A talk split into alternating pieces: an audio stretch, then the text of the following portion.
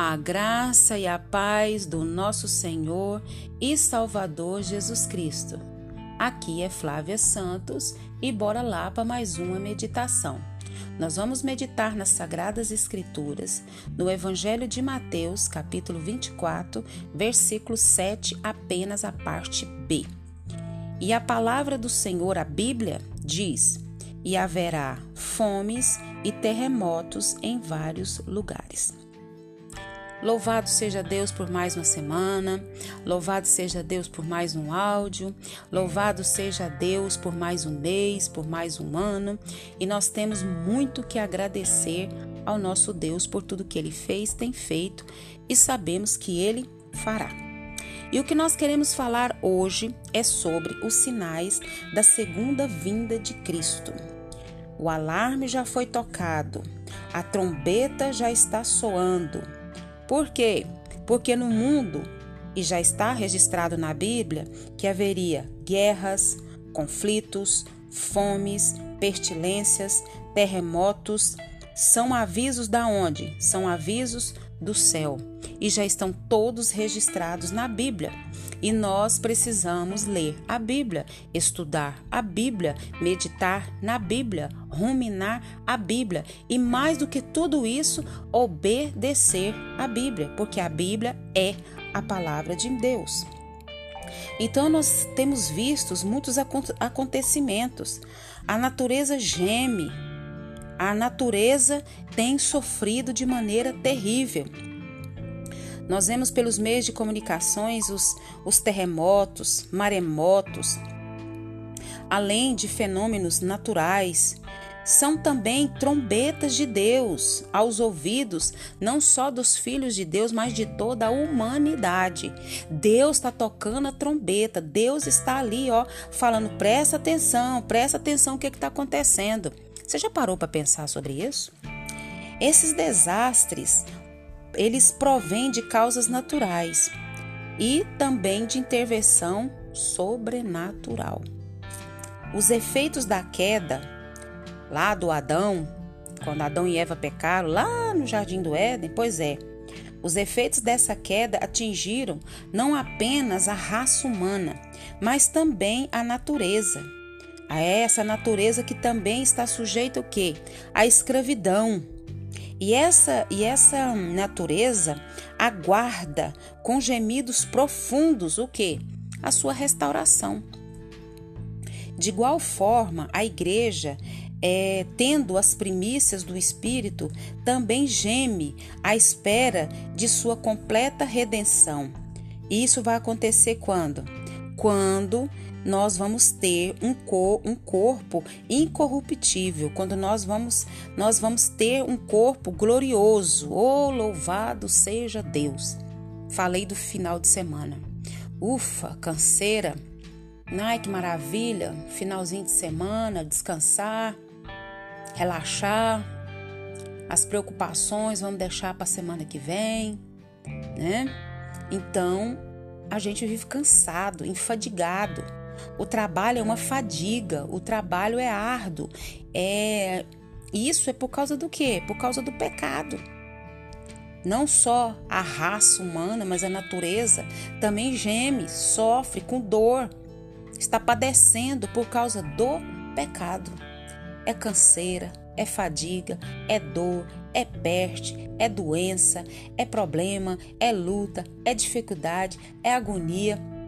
São tantas as coisas que nós passamos, isso tudo por causa do pecado.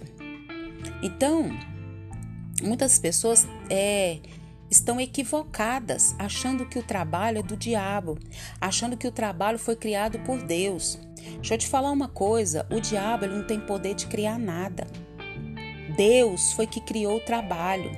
Deus criou o jardim do Éden e colocou tudo que o homem precisava lá e colocou o homem para quê? Para cuidar, para cultivar.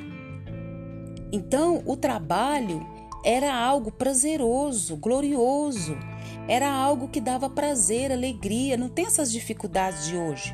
Se tem essas dificuldades de hoje é por causa do pecado, a fadiga, a angústia, a tristeza, a agonia As pessoas ficam competindo umas com as outras.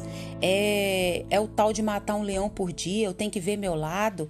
Eu tenho que buscar o meu lado. Eu tenho que buscar a, a, a, os meus interesses, os meus cuidados, os meus desejos. Tudo eu, eu, eu, eu. O hedonismo, o egocentrismo. As pessoas estão assim por causa do pecado e não estão se atendo que Jesus está voltando pela segunda vez. A Bíblia diz em Romanos 8, 26 que o Espírito Santo ele intercede por nós com gemidos inexprimíveis. Isso mesmo, ele está intercedendo por nós. Ao Deus que está sobre nós. Oh, glória a Deus, aleluia. Então, nós temos que ficar atento. Os sinais estão se cumprindo. Essa pandemia Covid-19, oito meses. Daqui uns dias, nove meses, dezembro, nove meses, uma gestação, uma vida. Isso é por acaso? Deus está permitindo e dando sinais que Jesus está voltando. Para que Jesus está voltando? Para buscar a sua igreja. E nós vamos passar a eternidade com Ele para todo sempre. Os filhos de Deus. E aqueles que não são filhos de Deus vão passar a eternidade no inferno. E a pior notícia que um ser humano pode ter é que vai passar a eternidade no inferno, porque é onde vai ser, onde vai se dar a separação total do homem e Deus. Hoje você fala Deus, você clama a Deus, o Espírito de Deus está ali, o Espírito Santo está pronto para te ouvir, para te ajudar, para te aconselhar, para te impulsionar, para fazer tantas obras. Então, nós temos esse privilégio, mas isso vai acabar. Muitas vezes as pessoas pensam assim: ah, mas aqui é um inferno, isso é uma luta, isso é um problema, isso é uma dificuldade, isso é uma dor, isso é uma agonia. Mas nós temos que saber que nós temos o quê? Um Deus que ainda está, né? Não foi ainda essa separação. Não se ouve ainda essa separação. Então, quando se diz morte eterna, quando se diz julgamento eterno, quando se diz isso, está dizendo que você vai ficar totalmente separado de Deus, da presença de Deus. E isso é a pior coisa que o ser humano pode viver e ainda será eterna. Então nós temos que estar atentos aos sinais da vinda de Jesus. Nós precisamos olhar para a palavra de Deus, nós precisamos olhar para os fenômenos da natureza, não apenas com os olhos de investigação científica, mas também com as perspectivas da fé. É isso mesmo, pois esses fenômenos são sinais da segunda vinda de Cristo.